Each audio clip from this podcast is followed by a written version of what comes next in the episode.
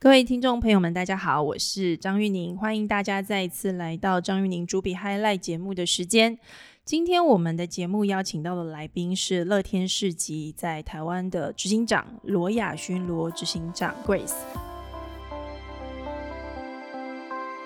啊，我先请 Grace 跟大家 say 个 hello。各位听众，大家好，主持人好，嗯。刚刚主持人说我是久违的声音哦，有一阵子没有上广播节目了。那嗯，希望大家最近身体都非常健康。是最近这个疫情很严重哦，那大家其实整个社会哦，不管是台湾或是全球，大家都把很多的声音集中在这个疫情的防范上面。那我自己有个感受，就是说在市场上面，大家比较。不喜欢到实体市场去消费购买，那我也听到蛮多的零售业者的声音，就是说，的确，呃，像百货公司啊，或者是一些卖场的这个实体卖场的人数都下降了。你你才从这个乐天的经验来看，你有觉得消费者比较更依赖这个线上购物吗？我觉得几几点哦，一个是呃，网络购物。因为你直接从线上去做搜寻，搜寻完之后可以立即马上知道有没有那个库存，嗯，所以相对的，嗯，一来是减少了这个搜寻需要的时间、空间的问题，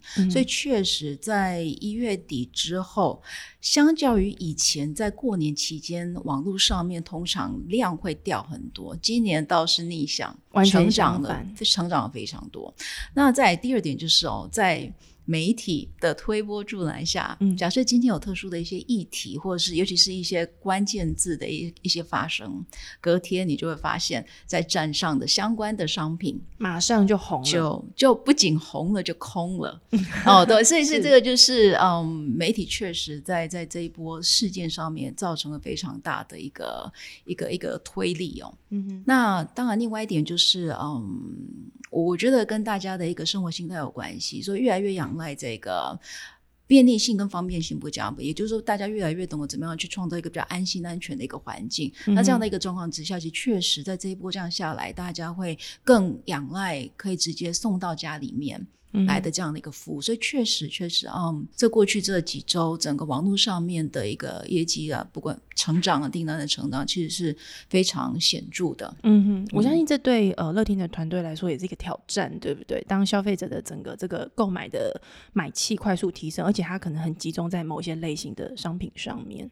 我觉得不仅是对乐天的伙伴哦，其实对乐天的店家也是。因为过去大家可能想说啊，过年期间好好的放个假，可是这一次的过年反而不一样。有些人需要更提早的呃开工，有些人是需要更提早做一些准备。那另外一件事情就是，当然也要去协助。店铺伙伴们，看看有什么事情哦，乐天也可以嗯协助的。对，那所以我觉得确实啊，这这一次这样看起来有非常多事情，大家都开始动起来，包含嗯跟我们十几年前的 SARS 不太一样的地方是，我们这一次。嗯，在这个疫情之下，其实乐天的全球的 operation 更多了。那再加上这一次影响的国家比上一次又更广，没错。所以这一次就不见得只有聚焦在台湾跟日本啊或什么，而是你看我们像现在亚洲区，新加坡啦、香港啊、嗯、印度啊，泰这些对泰国全部，我们每天不断的回报总部，嗯，有关于呃各国的一些疫情的一个状况，以及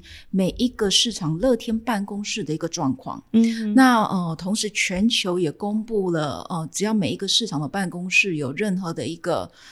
发现，就是一个病情的一个发生的时候，要做什么样子的一个那个呃 contingency plan，一个那个立即的一个措施，这样子。其实我觉得这一次疫情对很多的企业或者是国家的政府来说，都可以有一个很大的体认，就是全球化它的整个。影响是是非常深刻的，对，所以所以我们刚才提到像电商，对不对？所以你看哦，像我们现在台湾电商上面，其实确实口罩啦，一些相关酒精什么，已经都找不到了。嗯，所以这时候我们马上。写信去请我们的德国、法国、美国，赶快帮忙，赶快帮忙调，看有没有，因为其实哦，日本已经调不到了，是对对，所以所以已经变成是对全球大家彼此互相支援的一个一个状况。对，刚刚这个 Grace 提到这个现象，我相信也只有比较这种像乐天这样子很大的跨国性的这样的一个集团公司哦，有有办法在这么短的时间之内去应应我们现在遇到这样一个全球化的一个挑战跟问题。那乐天，我我跟大家简单介绍一下，也许我们。们有些听众朋友对乐天不是那么的熟悉哦。其实乐天在是从日本成立的一个呃公司，而且我看资料，它上面写一开始成立的时候，它定位自己是一个网络网网络公司，然后开始从电商开始经营，对不对？对，我们二十几年前在日本开始的时候，其实我们 Day One 嗯才两个创办人，然后呢十三家的网络店家跟着我们一起开台。嗯嗯，那时候的网页其实就很像是我们现在讲的那 classify ad，有没有？就是让 listing listing listing，这样很简单，很阳春，非常简单。我们那时候的那个首页，我们现在还挂在我们的那个总部大楼一楼的地方。当做一个哦，那这是非常代表那个代表性的一个，那是一九九七年，一九九七年的时候。大家如果有有感觉哦，你对这个网络的这个科技的历史有一点点印象哦，其实你大概会意识到，其实网络这样子的一个销售形式，最早最早大概是从一九九三、一九九四年的时候才开始，呃，有真的这样子的一个运作模式成立。也就是说，乐天其实算是在整个电子商务的服务市场上面。很很元老的这样的一个集团公司，那它大概在二零零八年的时候，在台湾成立呃海外第一家分公司，对不对？嗯，我们是乐天全球化的第一站，嗯哼，那也是非常策略性的一站。嗯哼，对，因为那时候思考到台湾跟日本在去地域性上面是非常的接近，文化上面相对的接受度也高。嗯哼，对，那所以呃，台湾被选为是我们第一站出发点。对，如果我们来看乐天从这个零八年在台湾成立第一站之后，就跨跨出这个全球的第一站之后，来看乐天台湾这几年的发展历史哦。如果我有说错，请 Grace 再帮我们补充说明一下。我自己去看资料，我觉得乐天真的太厉害了，它的这个营运模式跟其他的我们对电商公司的想象是不太一样的，因为呃，乐天它呃过去从一九九呃一九九七年成立嘛，零八年到台湾成跨出第一个这个全球海外的第一站。那我去看它，其实从整个一零年、二零一零年往后，很大量的这个并购，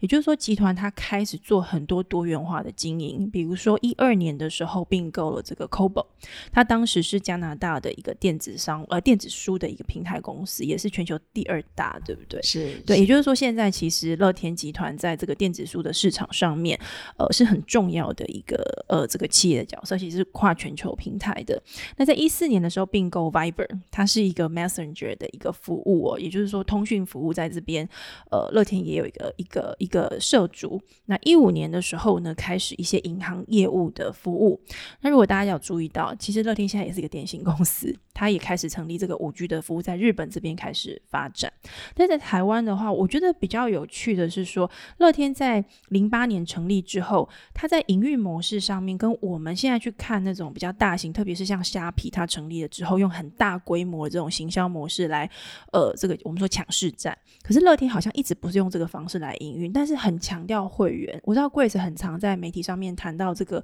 会员式的服务。台湾现在的会员大概多少？我去看前年的资料，好像是六百二十万左右的会员。嗯，他们九月只差不多六百四十万、六百五十万左右的会员。对，嗯那我发现主笔做了非常多的功课哦，是其实没有错，嗯。过去在每一个我们在全球化的过程当中，会依照每一个国家那时候的一个环境的不一样哦，去做出我们要跨入这个国家的一个嗯投资的一个判断。它是要由我们从零到有的一个 build up，还是要直接做一个呃 acquisition，或者是做 partnership？、所以我们不同的 model，不同的呃去不同的产业。也会做出因因为不一样的一个状况，所以做出不同的一个一个呃事业成立的一个判断。那这也是为什么像我们当初呃二零零八年在台湾成立的时候，其实当时我们发现说，台湾那时候也不是完全没有 EC，可是台湾有一个非常好的一个先天优势是它的通路非常强大。嗯，所以那时候二零零八年刚进来的时候，其实是以 partnership 合资的方式哦，那来时候是跟。呃统一合作，那时候是跟统一超商合作，对，嗯所以找到一个非常好的一个 partner，然后做出了我们的第一步。嗯那当然我们在其他的啊、国家的时候会有不一样的一个决策。对 c o b o 它是一个非常独特的一种一种呃，我们我们说改变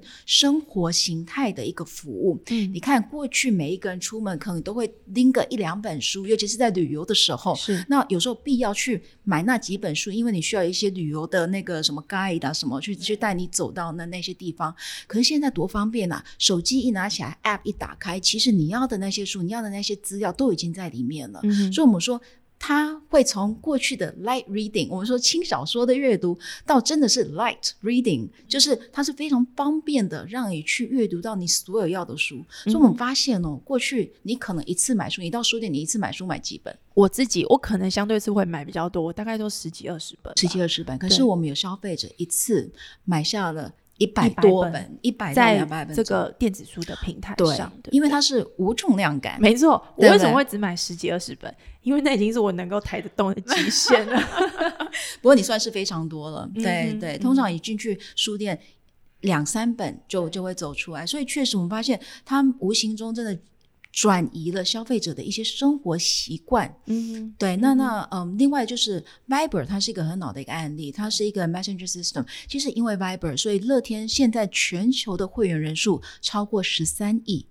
这里面 Messenger 这样的一个服务，Viber 本身就超过了十亿人，嗯哼，那他带领着乐天这个品牌踏入了一些我们很多事业体都还没有到的市场里面，这里面包含了呃 Russia、s w o r d 对。然后它也包含了一些北欧国家、东欧国家，是甚至是在我们这个东南亚区的话，菲律宾是非常高度在使用它。所以，嗯，所以我们用不同的产业事业去踏入不一样的国家，然后渗透到不同的人口结构里面。也因为透过 Viber，再结合我们过去三年的一些运动上面的合作，像 FCB 啦、NBA 等等，在上面建立了属于这些。呃，独特人口他们的一些 community，嗯，他们可以沟通的方式，所以像那个嗯，我们的那个 FCB 那个足球团队，他们在上面就有一个属于他们的一个互动的一个群组，嗯哼，在 Viber 上，在 Viber 上面，嗯，对。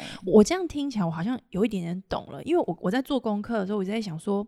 这个并购的策略到底是什么？如果我们单纯从它的这个服务产品的特性去看，会有点看不太懂。因为一个是电子书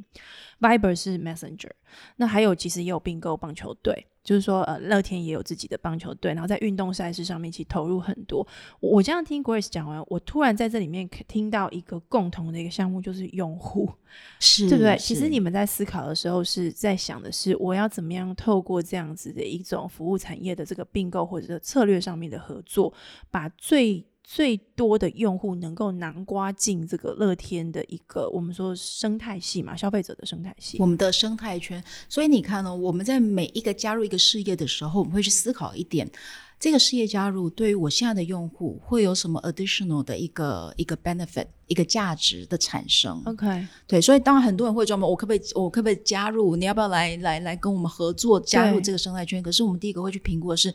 这一件事情对我们现有的用户有没有 benefit 的的的一个创造？所以这个是我们在在在找寻所有的事业体、我们的合作伙伴的过程中不断思考的一件事情。那这样可不可以请 Grace 跟我们简单介绍一下？因为我们知道，其实从这个乐天进入台湾的时候，你就在这个团队里面跟着他一起成长茁壮。你对台湾的乐天的理解？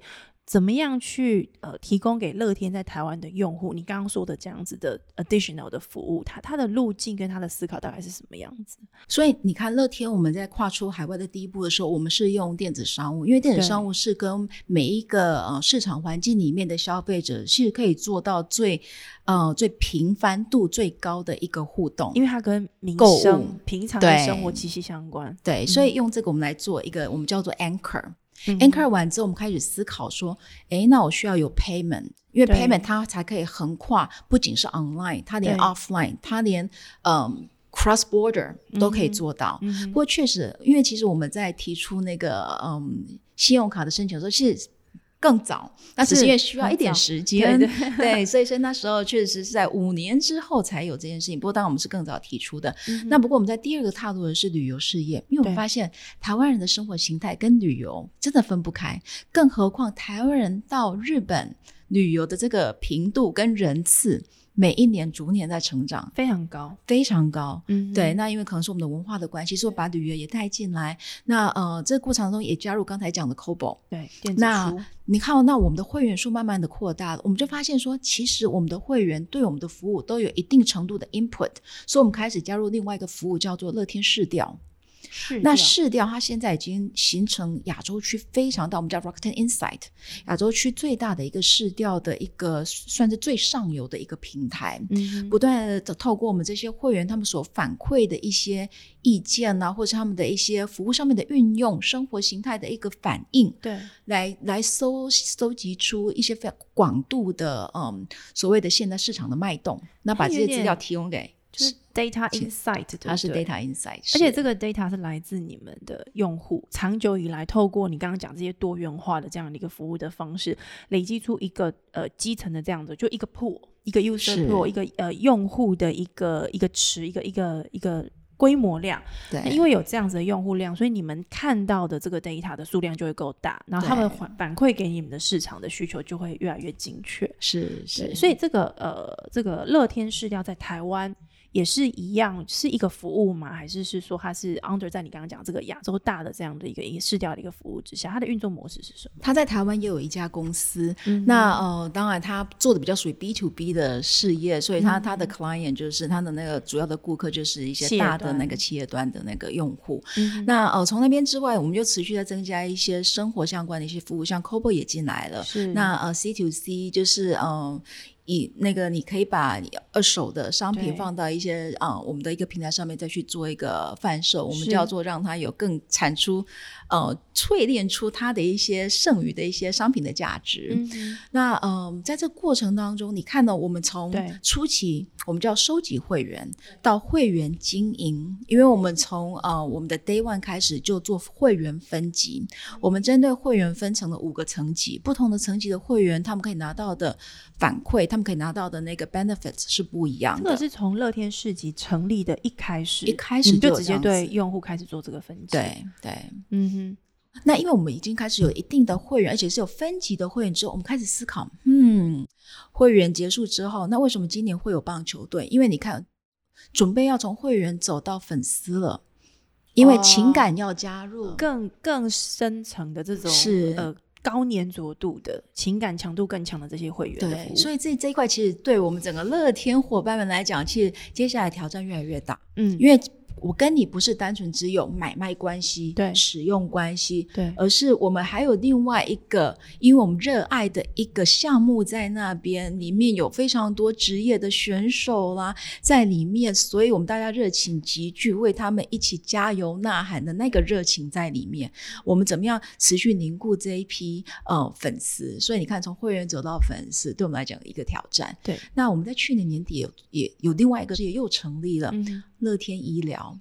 因为在这个嗯时间点的乐天，尤其是全球乐天，我们觉得我们可以为社会在做更多。嗯那这个是我们创办人三木谷先生，因为他自己家里的关系，所以一开始他自己成立的一个癌症的一个研究中心。嗯那现在这癌症研究呃研究这个体系也正式加入乐天集团来运作，嗯专门去呃研究跟开发最创新的一个嗯癌症的一个治疗的技术。，OK，对，那对我们来讲更好，因为我我们不仅提供我们啊、呃经营粉丝，可是同时我们有机会把我们利用科技以及嗯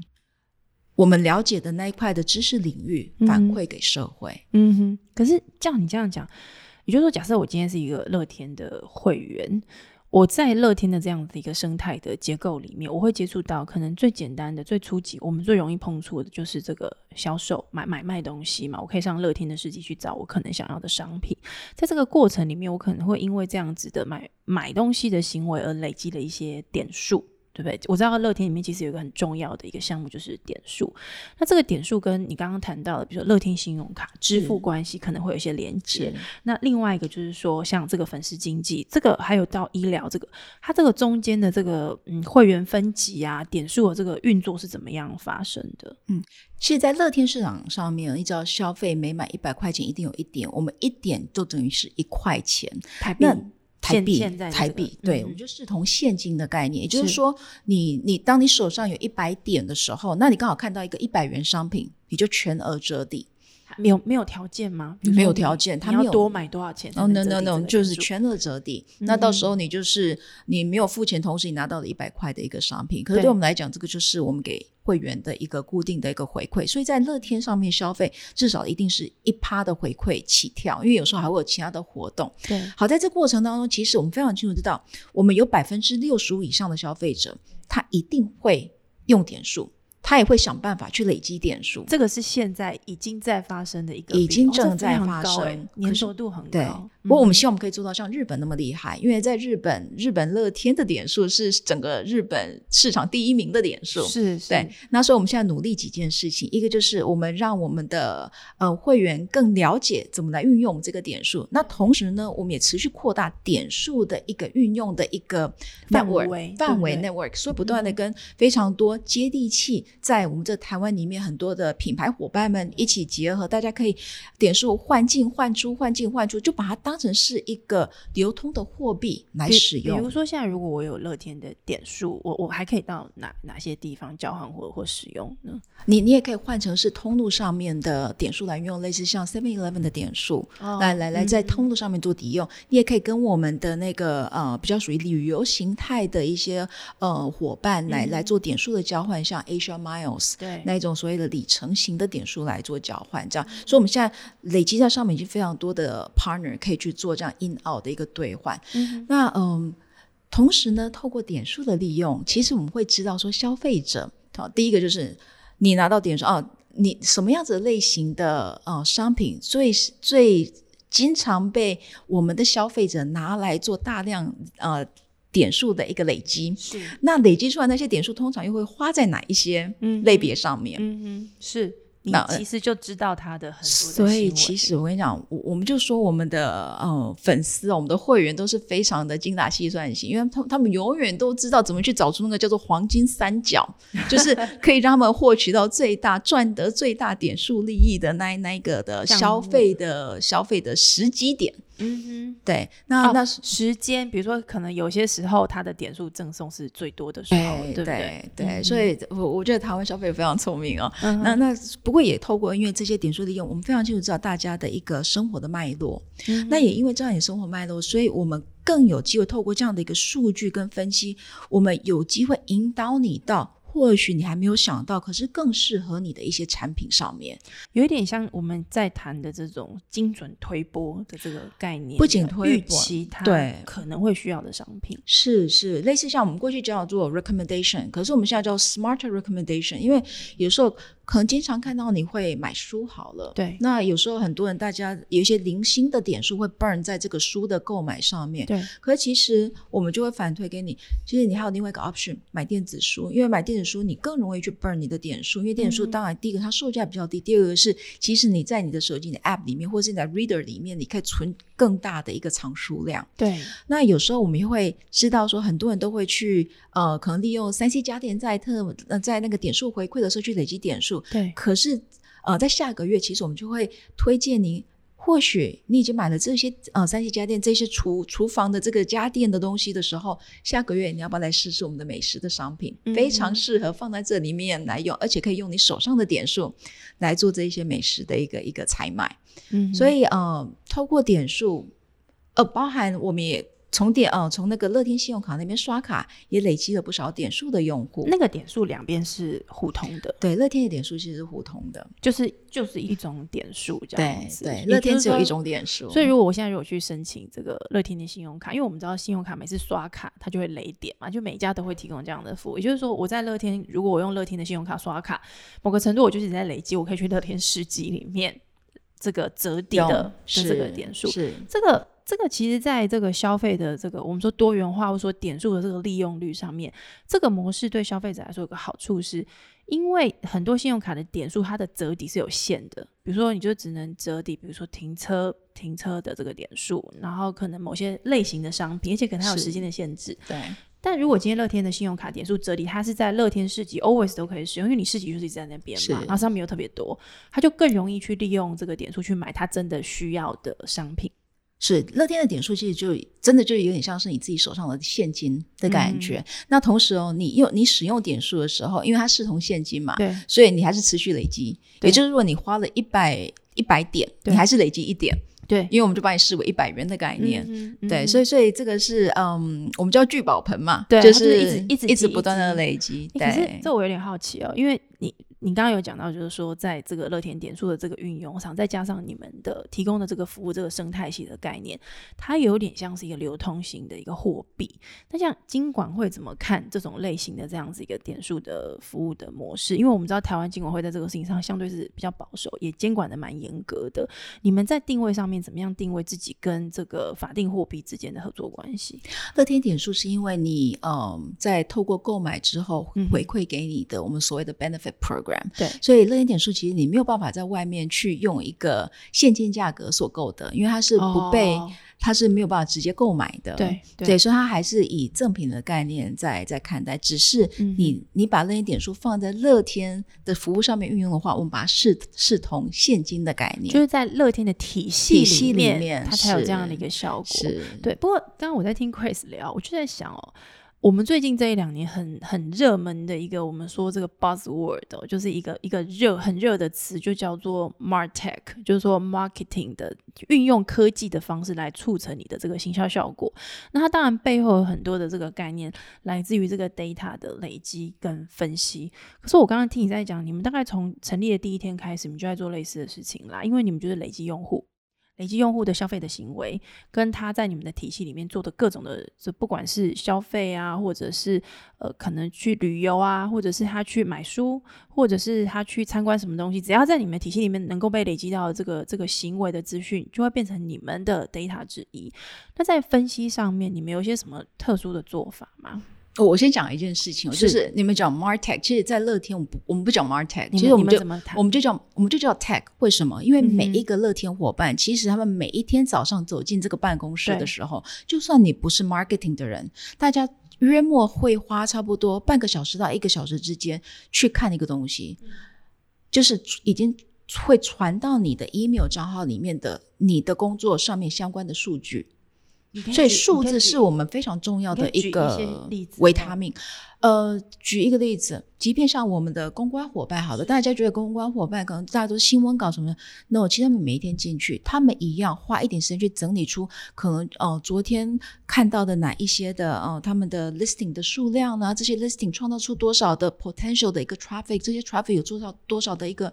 转换的一个机会啦什么？所以其实 everything we do，因为它都会有一个 purpose。嗯哼，对吗？那他那个 purpose 在昨天他们自己设定的那个 daily 的目标有没有被达到？对，唯一只有知道这样子，大家才会知道说，那今天的我要针对这一个月目标啦，或者是中期目标，做什么样子的一个改变、嗯，挑战、提升，嗯或者是要做什么样子的更大的一个刺激，才真的有办法去做到这件事情。所以数字，就我就说，数字就是我们做我们网路人的一个，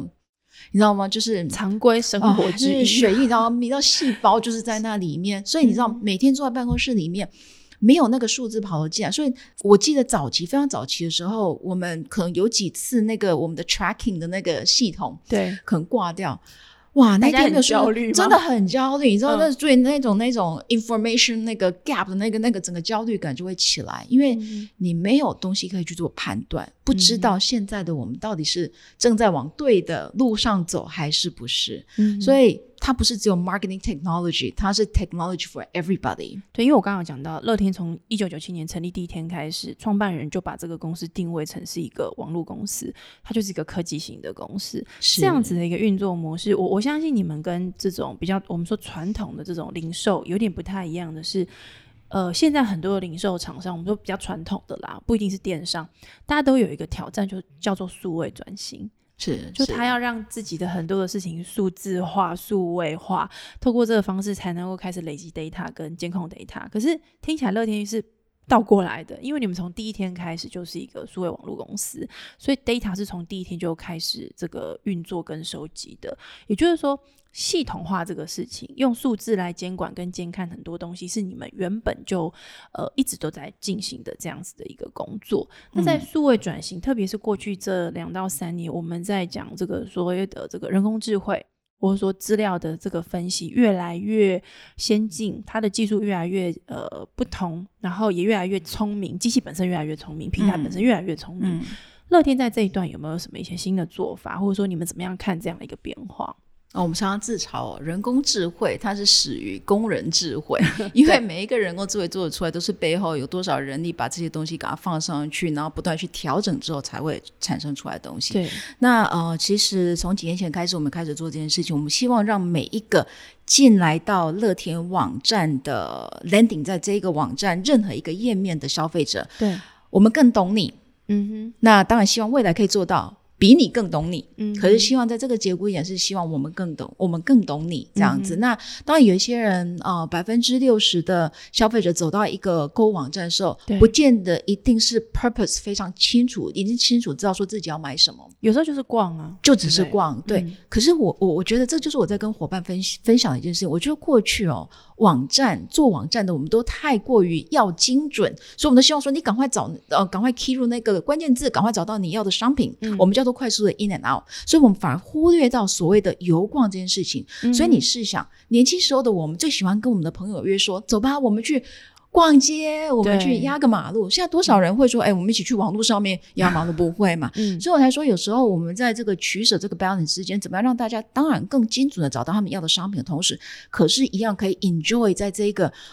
虽然是网络环境 cyber 的一个环境，可是是一个哇，好油逛，走到哪里点到哪里，突然从旁边都会冒出一个好像是我也需要的东西。嗯，其实对这个就是就是说那个逛街的那种，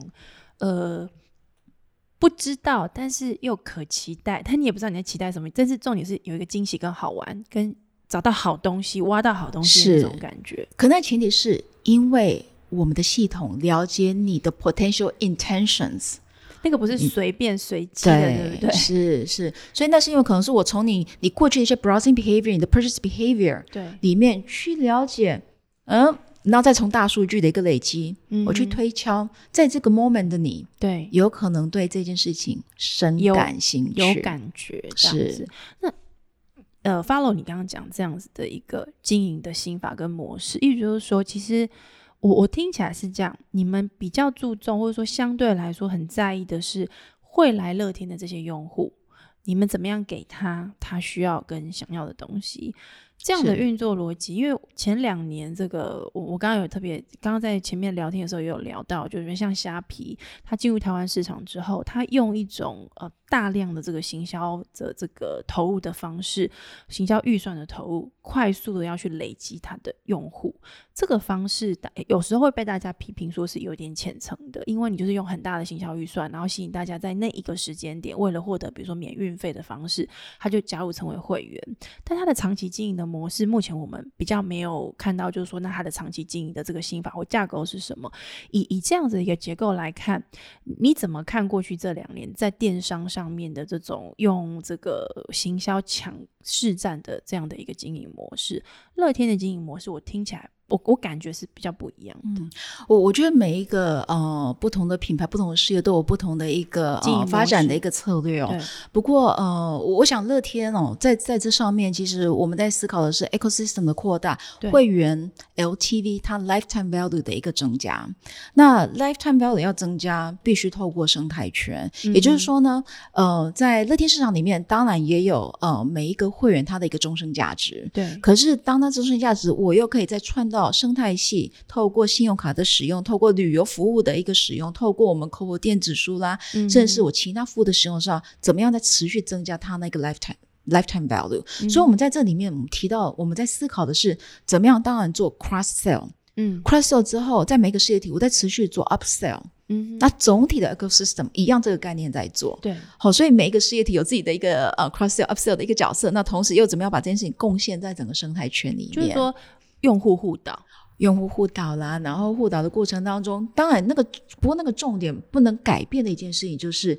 用户的体验一定要维持住。嗯那再也就是哦、在互导过程中持续的帮用户创造对他们来讲更好的一个价值。是对，那这这个是我们一直持续努力的一个方向。就这我就觉得很有趣，因为去年呃，乐天也跟 PC Home 合作，PC Home 也是一个电子商务平台，乐天也是一个电子商务平台。当时你们宣布要合作的时候，大家就很好奇，你们不是竞争对手吗？对，那在这样的合作的一个概念上，跟刚刚我们在讲这样的，比如说 cross border，或者是说呃，提供给用户更多更好的体验或价值。这个 lifetime value 这件事情，你可不可以跟我们谈一谈跟 PC Home 这个合作的思考概念是不是相关？是，其实我们在啊，一样我们在寻找伙伴，我们在看的是他们呃伙伴在整个生态系的经营上面有没有同样的一个理念跟呃跟这样的价值的一个想法。那我觉得 PC Home 是一个非常好的一个伙伴，因为我们先撇开电商这件事情先不谈，可是你看哦，嗯，PC Home 它本身有非常庞大的一个用户的一个数量跟它的一个生态系在那边，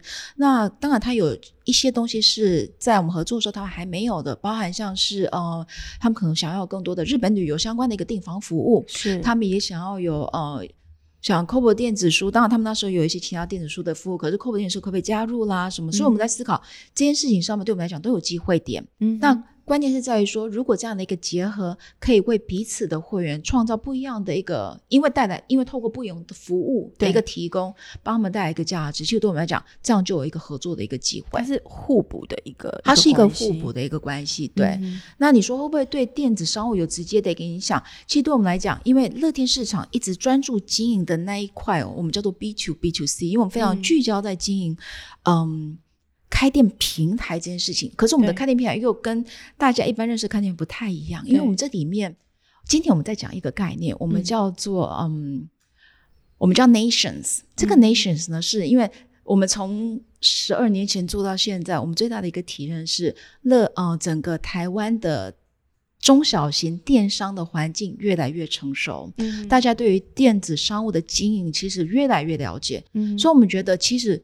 不会是只有乐天以及乐天的电子商务顾问们在那边努力，在那边 massage 这件事情而已，而是我们可以透过一些已经经营很久的这些电商们，而且是 leading 的中小型电商这一些经营者们，对，来做分享。所以你知道吗？其实乐天一个环境非常特殊，是我们就去问了几个店家，对，你们想不想出来做我们的？我们叫 lead 店家，就是你可以变成我们的 coach。有你们，他自己本身是这个电商的经营者，在乐天的这个平台上面嘛。那你们站出来分享给我们一些先进的，或者是规模还没有你们那么大的，嗯，的一些经营者们，你们的一些经营的心法，嗯，你们的一些产业的资讯的分享。或许你指导的那些店家不见得是同一个产业，对，或许也是同一个产业，嗯哼。可是你们愿不愿意做这件事情？因为让大家一起把整个电商环境做得更好，是。哎，他们愿意，这跟我们早期在想说，哎，可能大家都在同一个产业里面会有这样竞争关系，其实颠覆我们自己的想象。那我们觉得这件事情好棒，因为我们一直在打造的一个就是一个所谓的 partnership 这一个联盟的一个体系。嗯哼。对，那那就是彼此推彼此。它它是不是也会带来一些规模效益啊？也就是说，当呃，比如说在乐天的平台上面有越来越多的店家加入去提供商品的时候，其实对消费者来说，他会有更高的这个机会，会想要去这边找他想要的商品。它就是一个彼此互相拉动的一个效果跟关系。这是一个拉动的关系，那从哪里看得出来？因为其实我们在过去哦，嗯，像我们不同类别的经营，因为经营电商真的是一个非常孤单的一个一个，嗯，你用孤单来形容哦，因为因为我曾经跟几个店店家聊过，那我就说，哎，那你们我们做这件事情，那我们有没有加入什么样子一个协会啦，或者什么？你怎么去取得一些其他的讯息？对，那。往往他们会比较属于弱势的，因为他没有其他的一些工会协会来什么来来来协助。那我们就是觉得说，可是有时候你帮他创造一些大家可以对话的一个环境，嗯，你知道那个 learning，他那个相互学习的那个 capacity 是非常惊人的。嗯，所以我们就会有店家，只是一两场的一个碰面之后，对，哎，几个月之后你就发现他们开始做。嗯，双品牌的一些共同的一些策略的合作，那这里面不是只有同类别才可以做，还有美食跟呃厨具的店家都开始做这样的一个结合了。对，因为他们都是服务这个吃吃吃这样的一个餐桌上面的文化。对，所以我觉得，可是这个一一定是乐乐天使是。启动了这样子一个对话空间，嗯，可是透过这样子一个对话，其实我们的店家自己的那个源源不绝的那个创造力，嗯哼，才正要开始。所以我觉得这件事情非常难得。那也只有这样的一个环境，就是大家愿意这样做这样的一个分享，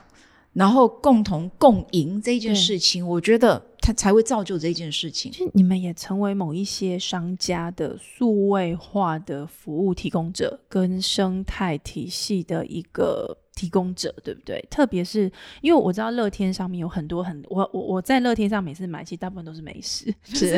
对，真的你们上所以面有很蛮喜欢吃的。对，你们你们这个网站上真的有很多好吃的东西。那我我觉得对很多这些在卖美食的这些业者来说，你说要他自己从头去弄一个电商的平台，或理解这个在数位的领域上面卖东西的一些美美嘎嘎，那是是很难的事情。对他光是把那个食物做好，就占尽他大部分的，这个力没错气了，。对，那刚刚你贵是这样子的说明，我我感觉是你们其实是在跟他们合作，提供他们一个数位化的一个平台，可是听起来又不只是给他平台，因为你刚刚有谈到，就是透过一些聚会认识的方式，你也让他们透过乐天找到他们在商业、在电商的这个商业运作逻辑上面的一些可能的伙伴，就是在乐天的这个生态系里头。平台本身、系统本身，因为它是比较属于冷冰冰的东西哦。那嗯那一个一个市场环境、一个商业模式里面，它是需要加入情感的。嗯那这个情感当然早期我们会有呃非常独特乐天的一个电子商务顾问的一个团队。对，那后来慢慢的，真的真的是靠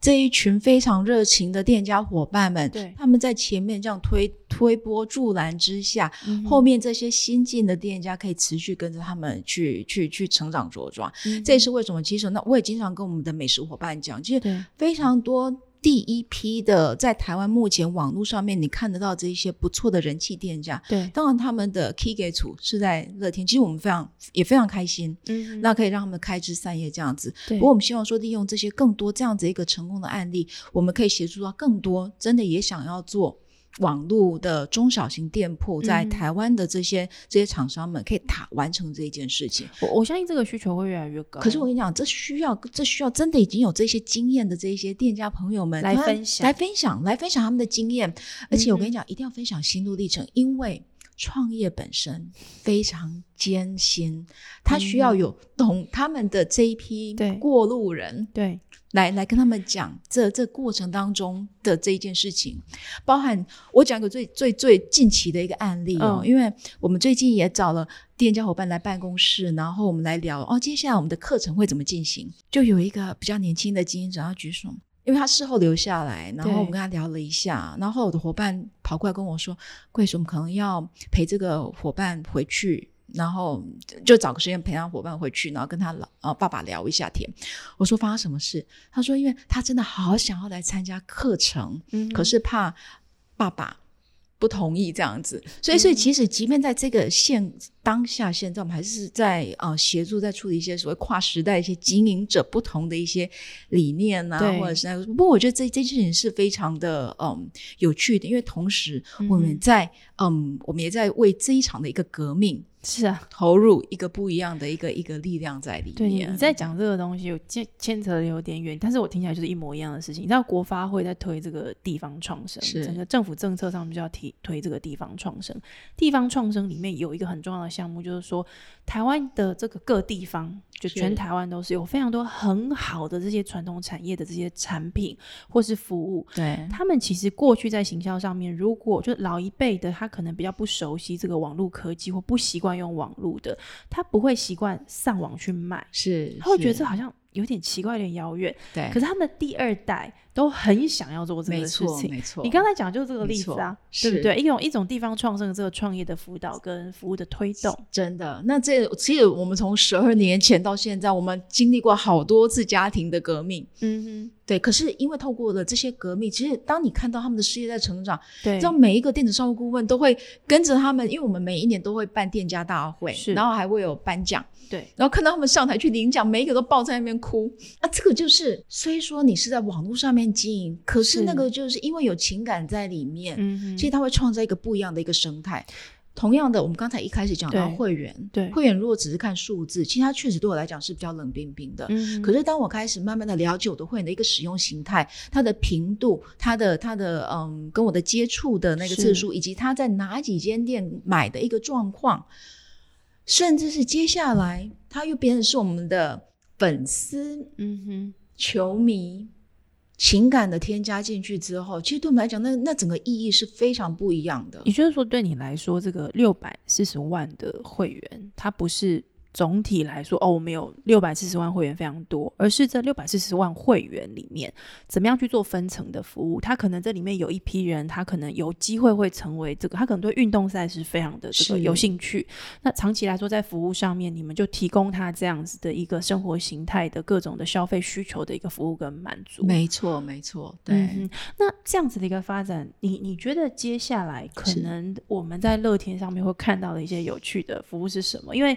呃。呃，我觉得乐天在我刚刚在想，就是乐天跟台湾其他这些类似的这样电子商务的嗯平台来说，有一些特殊之处。一个是你们跟日本之间的这个跨平台的这个服务的关联性是非常高的。那台湾有很多人喜欢去日本旅游。是。那今年又有这个东京奥运哦，虽然说这个疫情现在状况怎么样，都不是很清楚。不过我我相信在两三个月之内，应该会有一个慢慢的平息的过程啦。希望希望。对，那呃，对很多人来说闷了这么久，我相信就会开始有很多这个旅游的需求慢慢发生了。如果我们以东京奥运作为一个例子，像乐天这样的平台，在旅游上面、消费上面，你们会提供给会员什么样子的一个不同的一个服务形式？其实我们对日本冬奥这一块，其实也在早已准备了非常久，所以呃，在日本的乐天旅游团队，其实嗯本来就提供一些相关的一些旅游的一个规划啦，所以就是服务订房的一些活动这样子。所以到时候如果说呃，我想会在更越越离冬奥越近的时候，因为些活动对一定会陆续推出来。不过我觉得有趣的一点就是哦，嗯，乐天旅游所提供的。日本的一些推荐跟我们平常看到比较不一样，因为它都是以日本人比较喜欢走的秘境小径，或者是日本人比较喜欢的那一种排行榜的概念来来做一些活动的规划。因为你们有日本的资料，对不对？日本本地人没错没错。所以你看，你你会通常我不知道您怎么去挑选你要住的旅馆，可是像日本人，他们会经常去票选。哦，我最喜欢吃的早餐的餐厅排行榜，这个是日本的当地日本当地是，所以他们我们就会用这些排行榜来做出一些活动的一些设计跟规划。所以其实有时候他们挑出来的那一些呃饭店啊或住宿的一些推荐，其实确实是蛮有特色的，可能也会跟我们在台湾看到的会有点。不太一样，对不对？对，那再就是，其实我们在呃近期也会让台湾的点数可以到日本去做直接线下的兑换，所以像现在呃在日本境内超过一百二十几万个据点线下的通路据点门市，对，已经可以直接用乐天点数去做支付嘛。我在台湾累积的点数去日本可以直接使用，对，换成日本点数后就可以直接拿着那个 app 去使用。OK，所以我们希望说让这一块让台湾人在旅日。的时候可以更便利这样子。那当然，如果说你手上又有乐天信用卡，也是很方便。因为乐天信用卡是基本上它是日本在境内最大的一张信用卡，那它可以使用享受到的一些优惠服务啊是非常广的。嗯，那所以如果说有那张卡，其实也是无往不利这样子。对，那还有一个是我们刚刚前面有稍微提到，我我知道这个可能不是 Grace 你这边参与的一个项目，就是乐天它现在也是一个电信公司。嗯，这个可不可以就你了解的部分，简单让我们的听众朋友认识一下乐天为什么在整个布局上面会往五 G 这个方向移动。OK，因为其实我们刚才一开始有提到说，哎，我们好像做了非常多事情，都是跟人家方向不太一样。对，其实我们做五 G 这个东西，也将会是全球第一个，我们从服务走向我们叫 infrastructure service 的一家一个品牌公司哦。是，看我们现在现在的乐天全球其实有非常非常多的服务，可是我们没有所谓的 infrastructure 服务，就像是什么电信业啦，或者像基础建设的那种服务。那所以我们即将变成这件事情，为什么？乐天会做这个，是因为乐天的五 G 其实跟。别人家比较不一样，它是完全以一个 cloud 概念在思考的，所以它所有的一个布局建设，呃等等，其实都是一个比较新的一个技术，全新的一个技术是来做这整个的一个呃呃铺设这样子。对，那我相信具体其实你们在接下来的一两个月应该会再看到它有更更明确的一些那个讯息出来。是啊，今天很谢谢 Grace 来到我们的节目里面，跟我们介绍乐天这家公司它的历。史还有他在台湾整个经营上面对于会员的思考，其实我我觉得还蛮有趣的，因为我们在做这个网络社群的时候，我们最在乎的就是流量。那我们在看很多电商的业者，他们在思考的时候，很多时候大家都会把重点放在流量。但刚刚 Grace 不太跟我们谈这个事情，比较谈的是人，就是说你们的会员在这个乐天的平台整个生态系里面会得到什么，要提供他什么样的一个服务。我觉得这个概念的确是，呃，我们。跟其他的这个，我们每次在讨论电商的时候，有一种比较不一样的视视角跟感觉。我相信目目标大家都是一致，就提供好的服务跟好的商品。是。那当你视角不同的时候，你就看它的经营策略跟模式就会有点不太一样。对。那乐天这家公司，跟这个集团，我相信对台湾人来说一定要好好的认识哦，因为接下来你们有这个乐天网络银行，然后这个五 G 相关的这个服务从日本开始又持续的提供呃新的这样子的一个模式出来。刚刚 Grace 在谈的这个说，他在技术的。这个部件 infrastructure 这个设计上面有不同的做法，这个我我也稍微去看了一下，的确蛮令人这个嗯印象深刻的。是，那我相信很多业界的人也会很期待，也在观察，就是说乐天这样的一个布局的模式。对于整个五 G 时代来临之后，会带来什么样不一样的可能性冲击？对对，那呃，请大家好好的这个拭目以待哦。那我们之后若有机会，也想要再邀请 Grace 还有乐天其他的一些呃高阶主管来到我们的节目里面，跟我们分享乐天的其他的故事。谢谢 Grace，谢谢你，谢谢谢谢，谢谢，拜拜。